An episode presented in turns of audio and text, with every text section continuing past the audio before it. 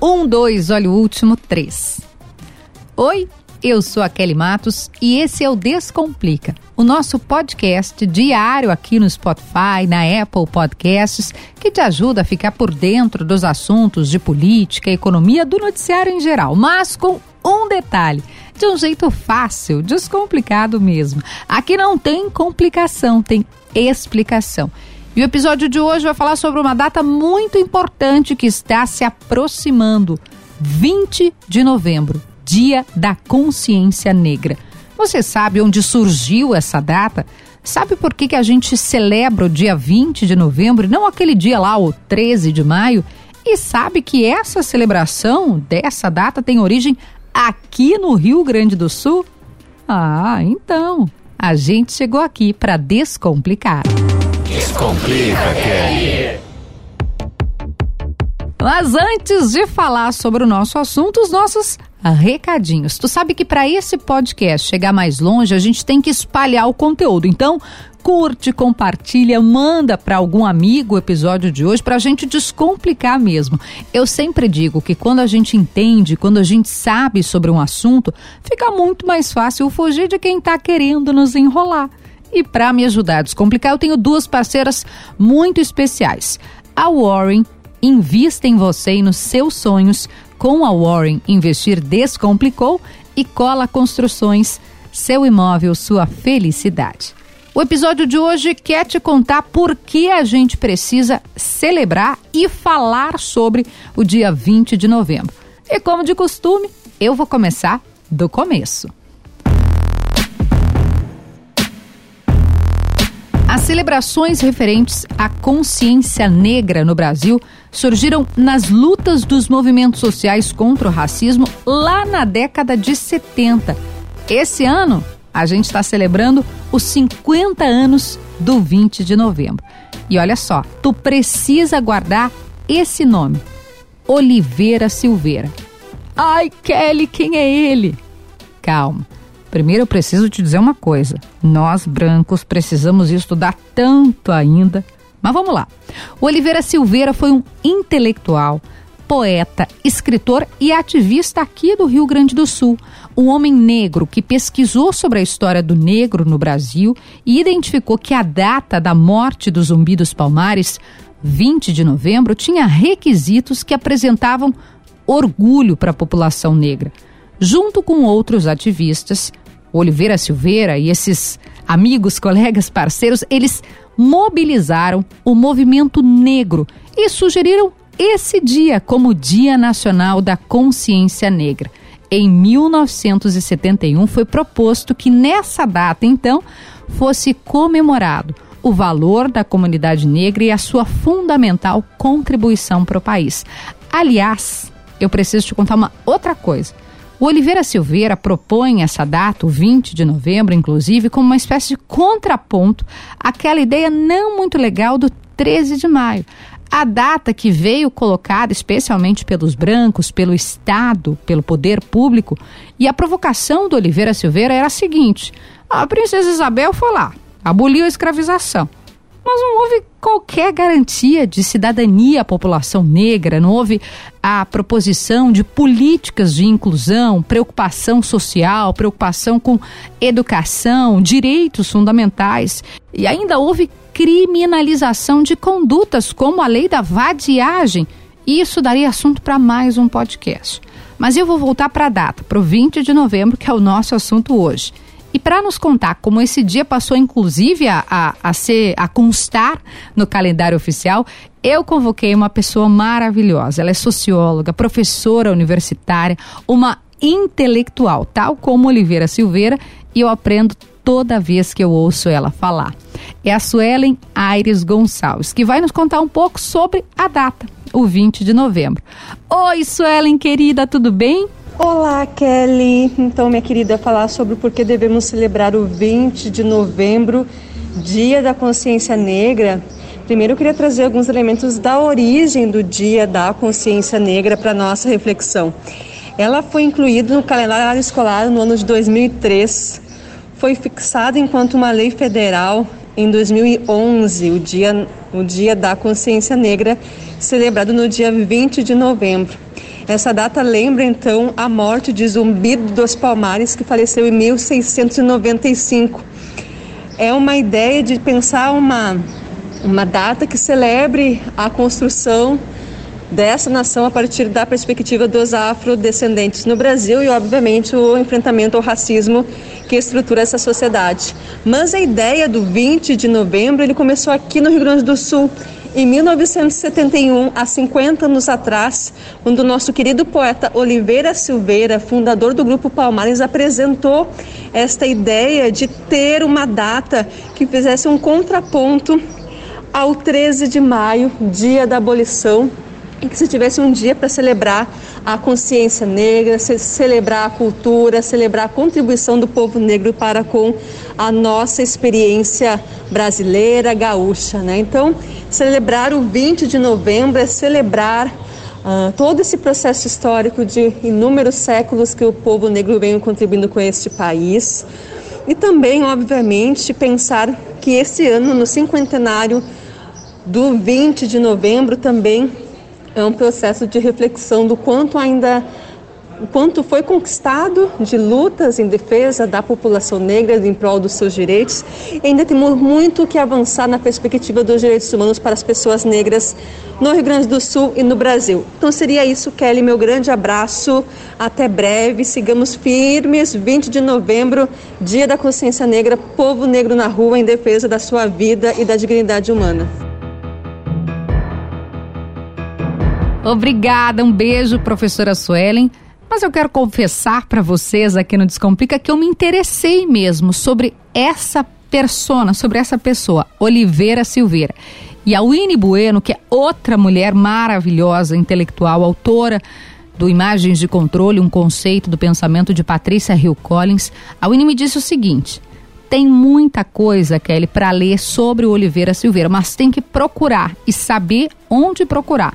Então, para descomplicar aqui para a gente falar mais sobre o Oliveira Silveira, eu convidei a Sátira Machado, que é professora, professora de culturas afro-gaúchas, com destaque para a literatura negra do poeta Oliveira Silveira.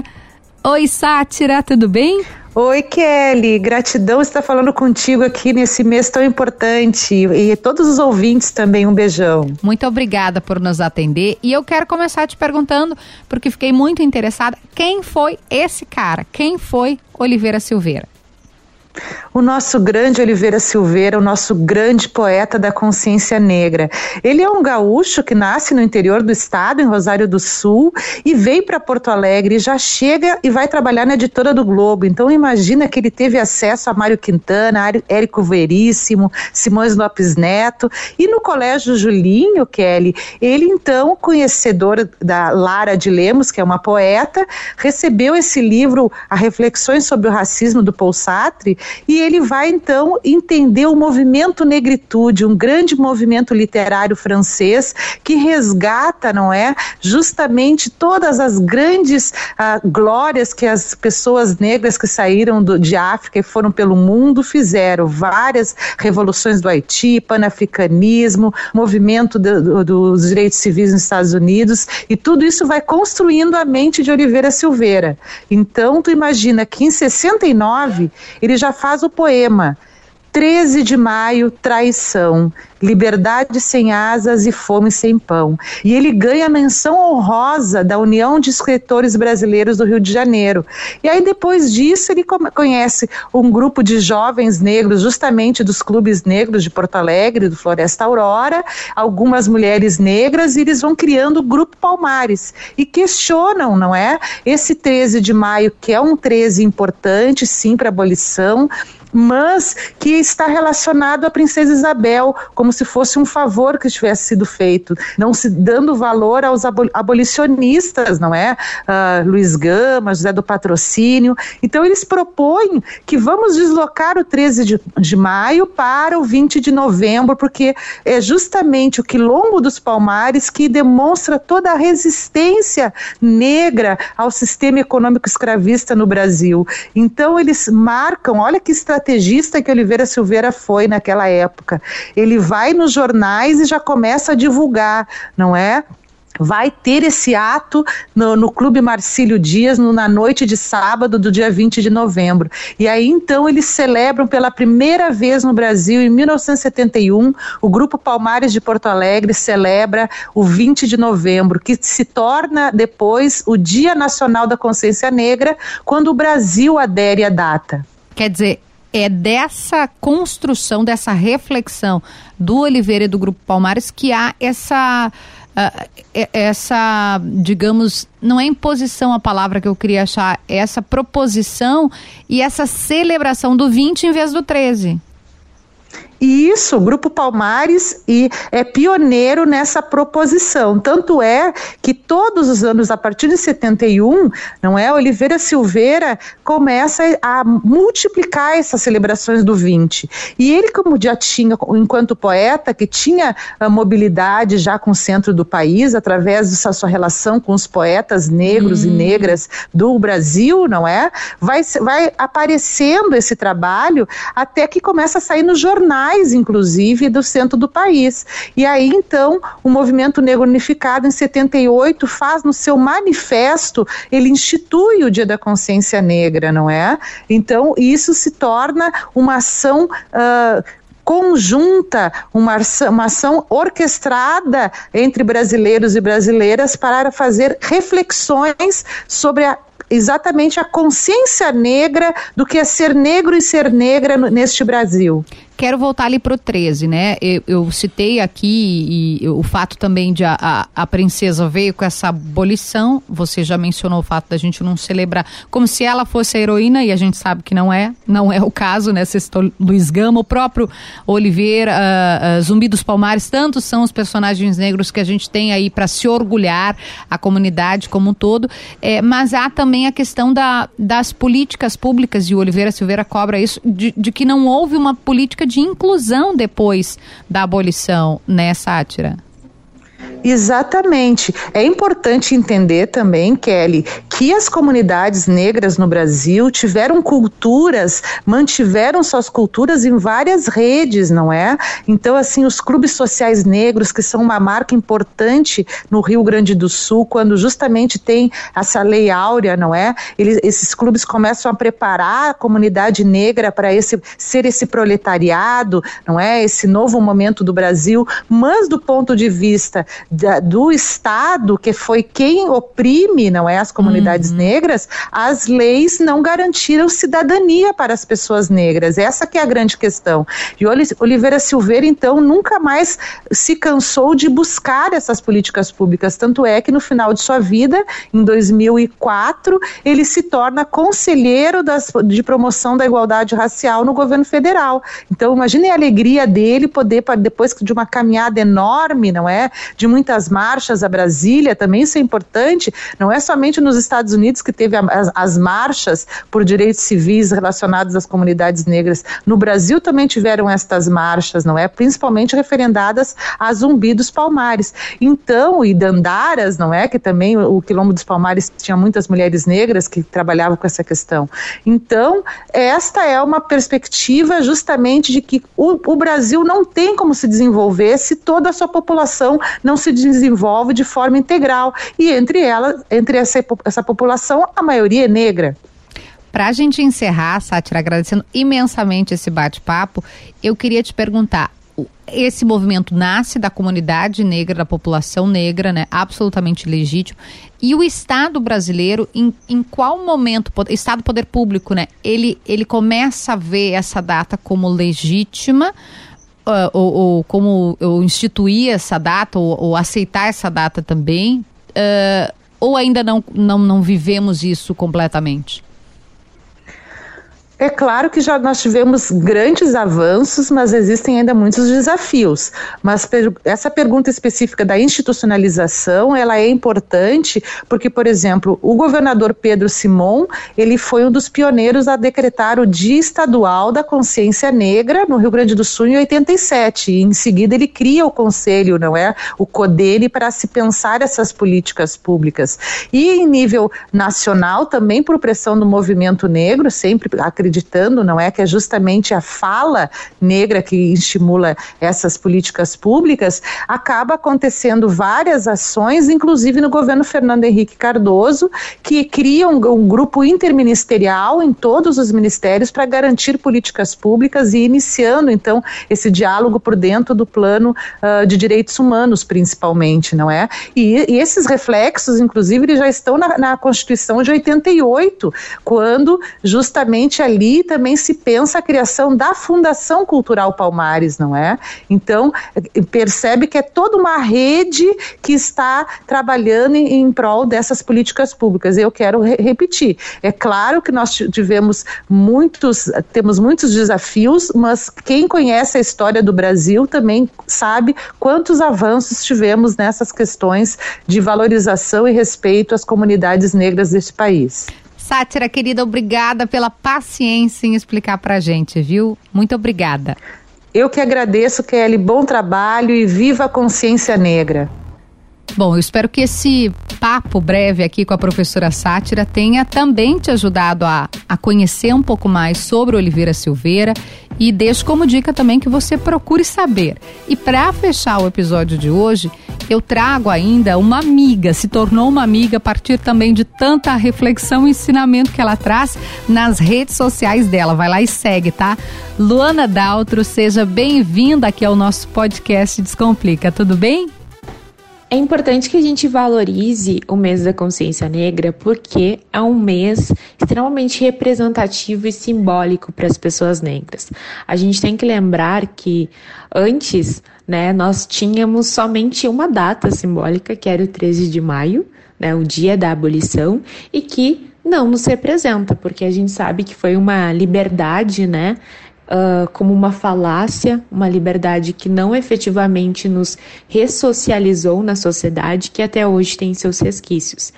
Então, é muito importante a gente explicar isso para as pessoas e o motivo, né, que essa data foi criada. Então, o 20 de novembro foi uma inquietação, né, de homens, né, quatro homens negros do Rio Grande do Sul que tinham um objetivo de efetivamente valorizar a nossa história, né, valorizar as nossas conquistas. Então, eles acabaram muito puxados ali pelo Oliveira Silveira, Uh, pesquisaram e descobriram que a luta né, de Zumbi dos Palmares e que a data da sua morte foi no dia 20 de novembro. Então, a partir disso, surgiu o Grupo Palmares para discutir sobre a história da população negra no Brasil e a valorização dessa cultura. E um outro dado super importante que tudo isso aconteceu em meio à ditadura, né? Então, esses encontros eram realizados e uh, eles tinham que manter toda essa essa construção para que efetivamente o encontro não fosse barrado, né, pelos militares.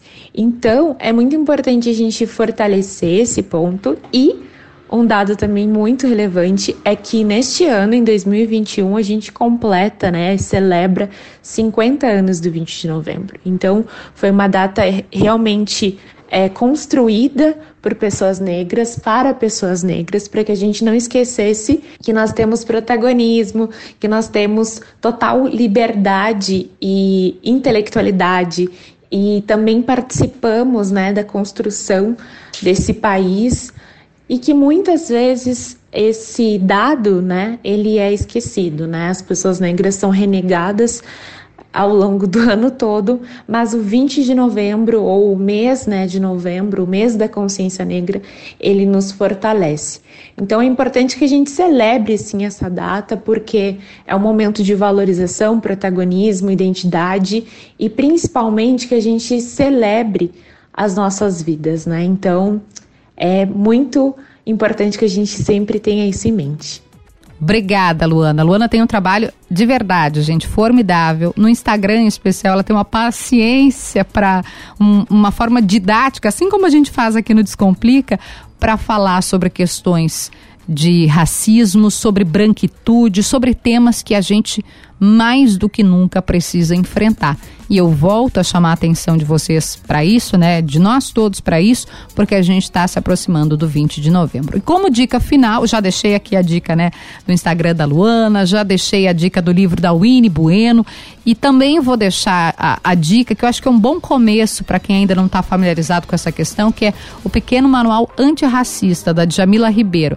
É um livro fácil de ler, rápido, super acessível, é fácil de achar, inclusive, e a Jamila é espetacular, dispensa apresentações. Minha dica final para Warren: invista em você e nos seus sonhos com a Warren Investir Descomplicou e Cola Construções, seu imóvel, sua felicidade. O episódio de hoje vai ficando por aqui. A questão não se encerra aqui, tá, gente? A gente vai falar muito ainda sobre isso, mas eu te espero no podcast. Um beijo, até lá.